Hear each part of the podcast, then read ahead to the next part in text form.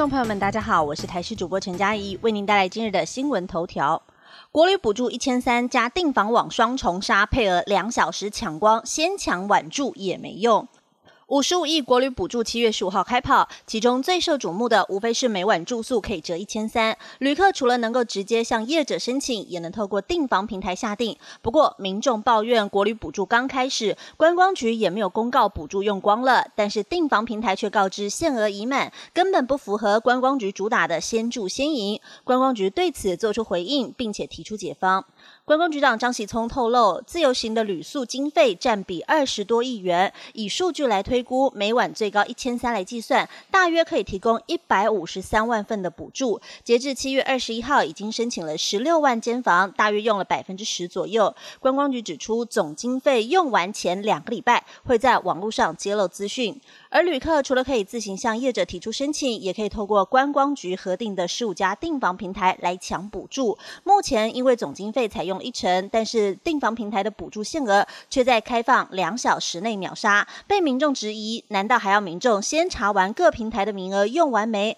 总额度都还没用完之前，不应该限制业者名额？对此，有订房平台回应说，观光局给订房平台业者的补助是有限度的，总计到七月底前订单和拿到补助的将近有十倍的落差，因此开放订房后不到两小时就被抢光，名额抢光后也有在网页上公告。观光局对此表示，由于这次分配给国内旅行社经营订房平台的金额是有限度的，如果订房平台的额度还有房数提前用完，那么订房平台必须要事先告知。同时，如果订房平台已经用完了，可以直接跟旅宿业者洽询订房事宜。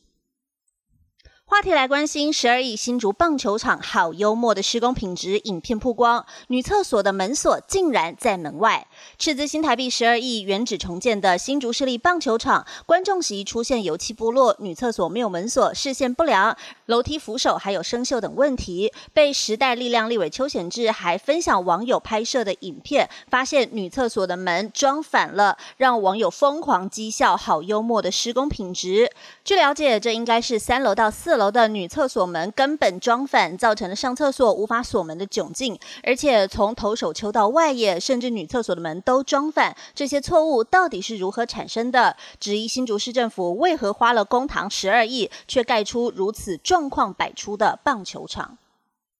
而新竹球场不良造成了选手受伤，球员工会也发声明恳请停赛。有关于新竹球场重建启用后，场内的设施引发安全疑虑一事，为确保球员工作环境的安全，职棒工会也在此恳请联盟考虑，应该要暂时停止该场地的赛事安排，并且再次赴新竹球场来办理赛事前，积极与地方政府和球团沟通，着手改善，才能够保证球员们的安全。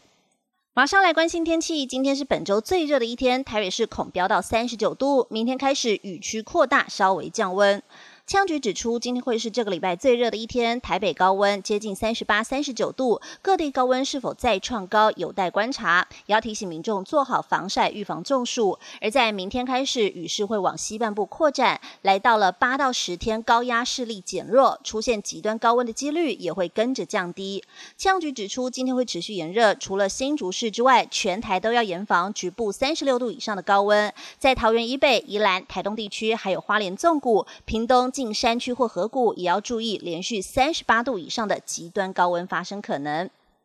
以上新闻由台视新闻编辑播报，感谢您的收听。更多新闻内容，请锁定台视各界新闻以及台视新闻 YouTube 频道。